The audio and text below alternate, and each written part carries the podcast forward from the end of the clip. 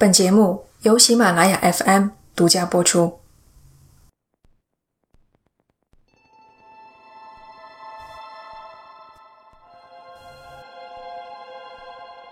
你是否曾经想过，摧毁安全感只需要小小的一件事？早上醒来，看见手机上陌生号码的短信：“昨晚睡得好吗？”回到家。门缝里插着一张便条，下次记得锁好门。拿快递，发现地址旁边写了一行小字，这下知道你的家在哪里了。二零一四年六月的一个晚上，美国新泽西州，德里克·布拉多斯走出房门，穿过前院修剪整齐的草坪，走到邮箱前。邮箱上刷着白色的数字六。五七，这是新家的门牌号，林荫大道六百五十七号。未来所有的信件都将写着这个地址。新生活即将从这里开始。新房子距离繁华的曼哈顿不到一个小时的车程，光凭这一点就足以令前任房主抬高要价，一百三十万美元，首付加贷款，每个月。还要交房产税。德里克咬咬牙，拿下了。他和妻子以近乎虔诚的心态从中介手里接过钥匙。三个孩子知道要搬进大房子，一天都不愿意多等。德里克刚结束今天的装修工作，最后来看一眼邮箱，只见里面躺着一封由白色贺卡信封装着的信件，收信地址。只写了三个单词：“新主任。”我们的故事就从这里开始。这里是奇谈第六十九期《黑暗中的眼睛》上。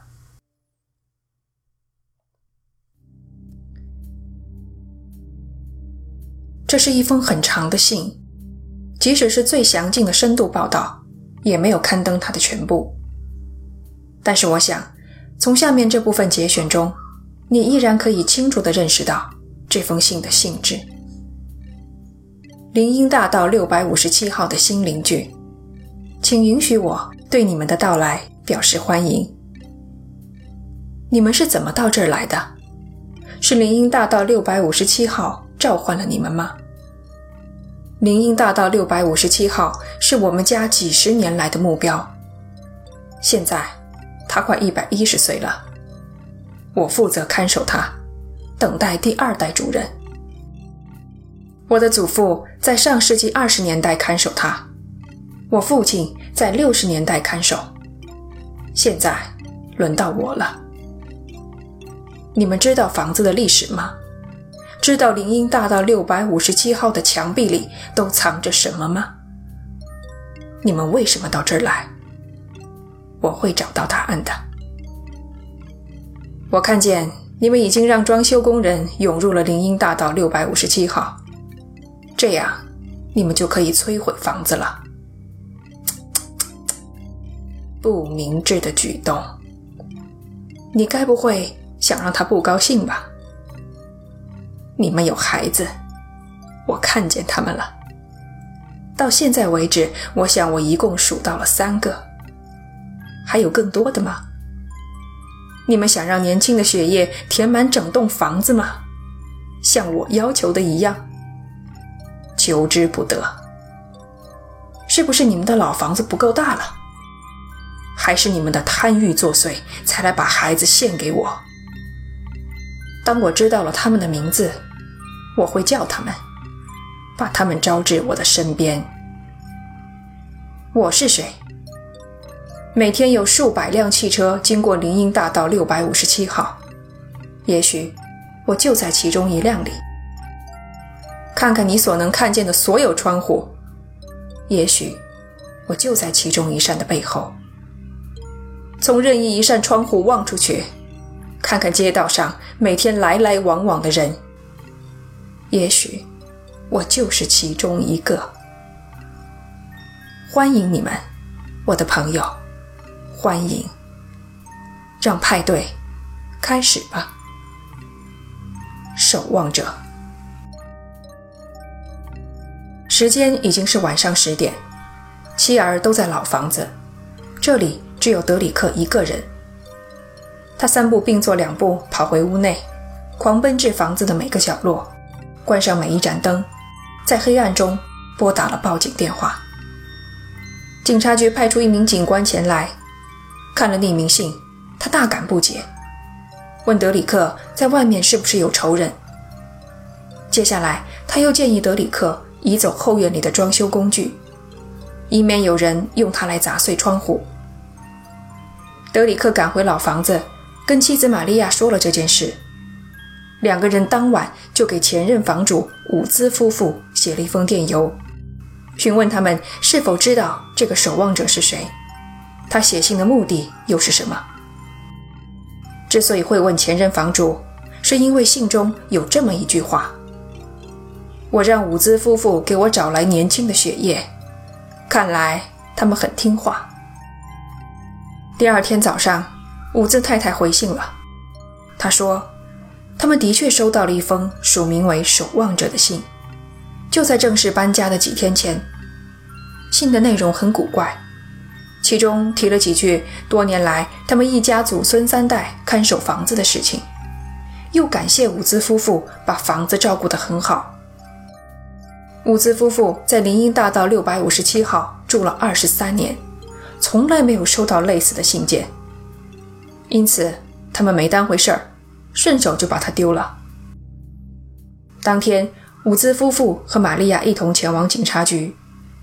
警官给了玛利亚一个非常重要，而且对未来事件的走向起了决定性作用的一个建议：不要把这件事告诉任何人，包括你的新邻居们。此刻，他们都是嫌疑人。警官给出这个建议的理由很充分。看邮戳，信件是在三十公里外的分发中心处理，处理日期则是六月四日。那时，伍兹夫妇卖出房子的消息还没有正式公布，翻修房子的工人们也才来了一天，而且翻修都在房子内部。周围的邻居后来回忆，根本没发现房子正在翻修，因此。知道房子即将易主之人，一定就在附近。德里克和玛利亚谨守警方的建议，只对极少数几个家人朋友说了信件的事。调查都在暗中进行，切忌打草惊蛇。可这样一来，所有的压力也只有他们自己承担。人在重压之下，难免有一些敏感。孩子们每一次来新家玩耍，玛利亚都密切关注着他们的动向，不许他们走到角落里去。一旦看不见人影，就疯了似的大叫。有一次，德里克领着一对邻居夫妇参观新家，对方太太说了一句：“真好呀，咱们小区这下有年轻的血液了。”年轻的血液，英文 “young blood”。和信中所用的短语一样，其实是一个很常见的中性的说法，形容新人。可是德里克一听，全身的血液都凝固了。他们不知道该信任谁，因为被告知要怀疑每一个人，每一句友好的问候，每一张笑脸的主人，都可能是想伤害三个孩子的守望者。还没有和邻居来往。就已经给他们打上了污点。新房还没有装修完，先在心中树立了四面高墙。在惴惴不安的等待中，两个星期过去了，警察那边还没有消息。第二封信不期而至，信的抬头不再是“亲爱的邻居”，而是直呼布拉多斯夫妇，尽管拼错了一个字母。布拉多斯夫妇，再次欢迎你们来到林荫大道六百五十七号。装修工人忙得热火朝天呢。我看着你们搬来一箱又一箱的行李，那个垃圾箱挺不错的。他们发现墙壁里的东西了吗？过不久，他们就会发现了。林荫大道六百五十七号对你们的入住急不可耐，很多很多年都没有年轻的血液统治房子的走廊了。你们找到他所有的秘密了吗？年轻的血液是会去地下室里玩，还是会害怕，不敢独自下去？我如果是他们，就会害怕的。那里离其他的房间太远了。如果你在楼上。永远不会听到他们的惨叫。他们会睡在阁楼上吗？还是和你们一起睡在二楼？临街那扇窗户的房间会是谁的？等你们一入住，我就都知道了。他会告诉我你们睡在哪里，这样我就可以更好的计划了。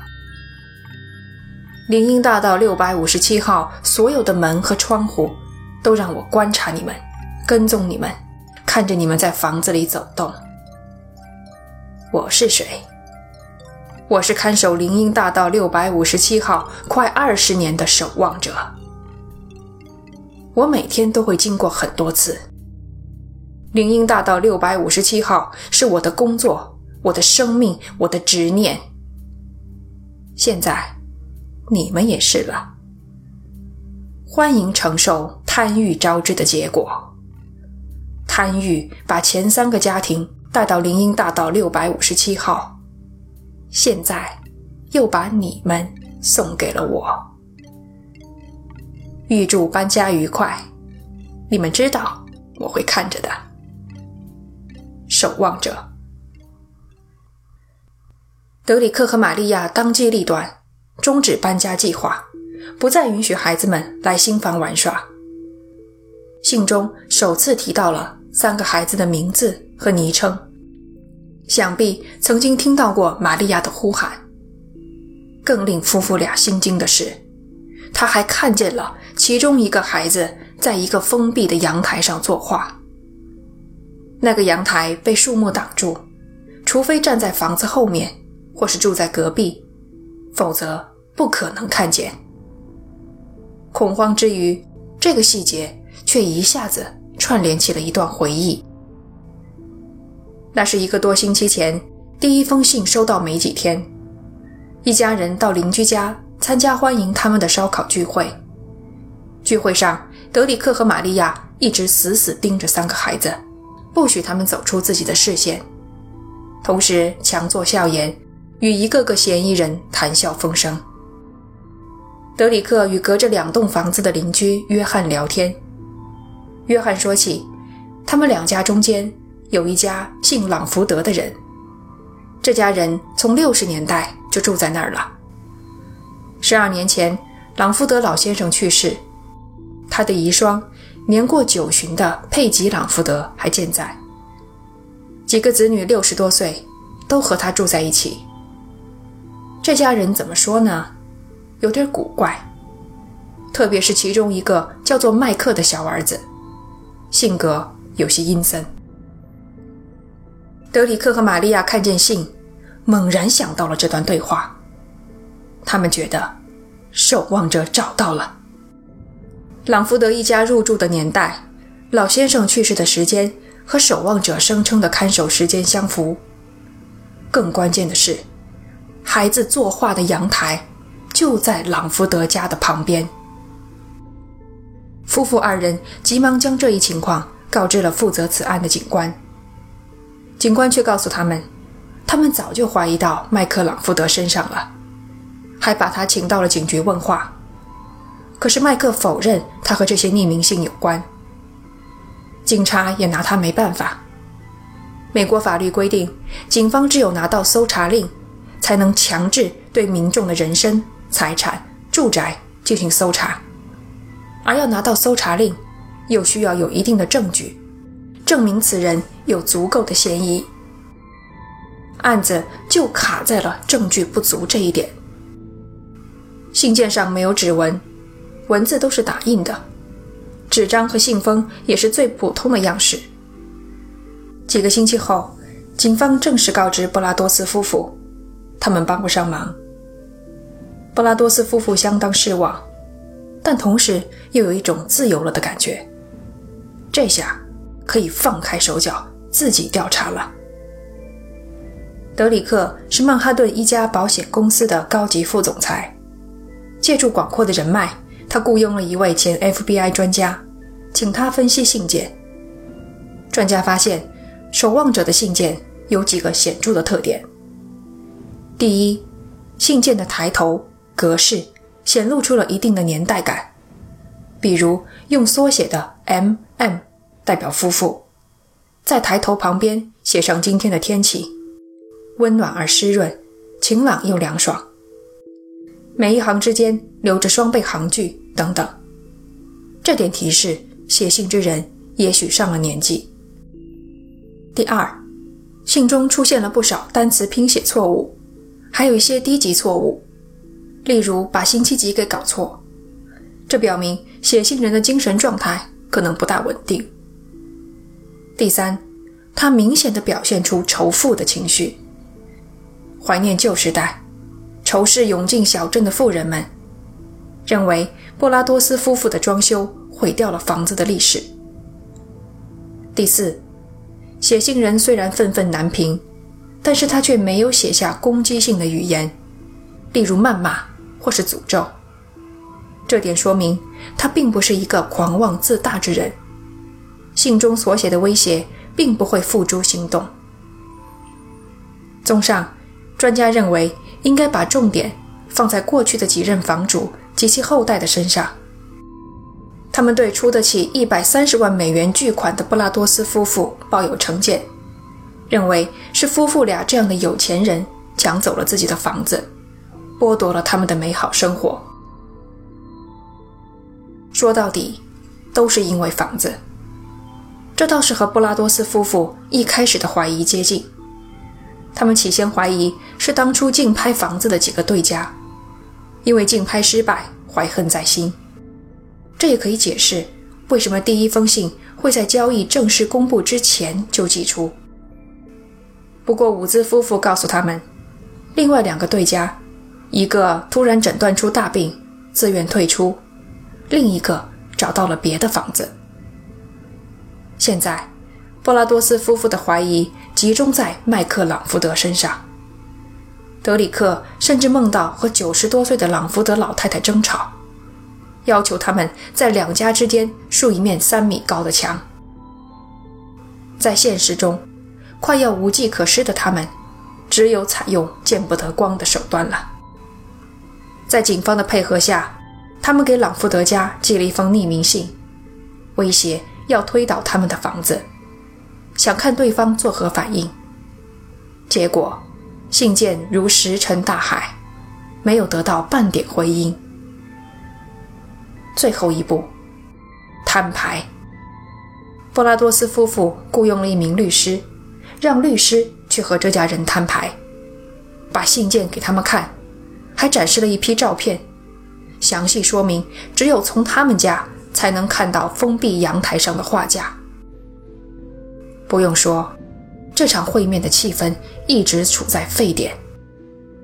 朗福德一家反应强烈，坚持麦克的无辜，两家人算是正式撕破了脸皮。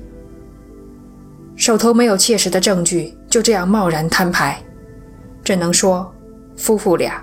真是黔驴技穷了。这期间，第三封信寄来了。这期间，第三封信寄来了，其内容新闻没有披露太多，只有很短的节选。你们去哪儿了？林荫大道六百五十七号想念你们，他需要年轻的血液，需要你们，回来吧，让年轻的血液再来玩吧。让他们睡在林荫大道六百五十七号里。这要布拉多斯一家如何敢搬进新房？半年的时间，新房已经装修好，包括一套安保系统。但是，再灵敏的监控头也照不到人心的角落。白天，他们要应对身边人没完没了的问题，怎么还不搬进去？是不是遇上麻烦了？晚上，德里克只有服下安眠药才能入睡。玛利亚还曾在梦中见到一个手拿钢叉呼唤孩子名字的陌生男人。警报系统偶尔触发，德里克大半夜的握着刀子，在黑暗中巡视一个又一个房间。他出大价钱寻找受过训练的德牧，又在网上发布启事，招聘退役军人。招聘退役军人，每天的工作就是在后院里假装干活儿。但是，即使做了这些，又有什么用呢？当初买下这栋房子是为了一家人更好的生活。安保做的越多，越是表明他们离这个目标愈趋遥远。终于，在第一封信到来半年后，波拉多斯夫妇决定卖房。低调处理是首要原则。夫妇俩对中介说：“先透露信件的存在。”有人准备接手，再展示全部的信件。可是，一栋新房刚装修完没入住就要卖，有人怎么不起疑心？传闻不胫而走，从性侵犯到跟踪狂，足以吓退每一个潜在的购房者。整整半年，房子都没有卖出去，降价也不行。虽然不缺感兴趣的买家。但是都早早的被传闻吓退了，没人来到了看信的一步。万般无奈之下，布拉多斯夫妇提起了一项民事诉讼，起诉前任房主伍兹夫妇，称他们应该告知匿名信之事。布拉多斯夫妇原本打算悄无声息地打完官司，可万万没想到，这份诉状。被当地的媒体发现了，诉状中引用了部分信件内容，被如实的刊登在报纸上。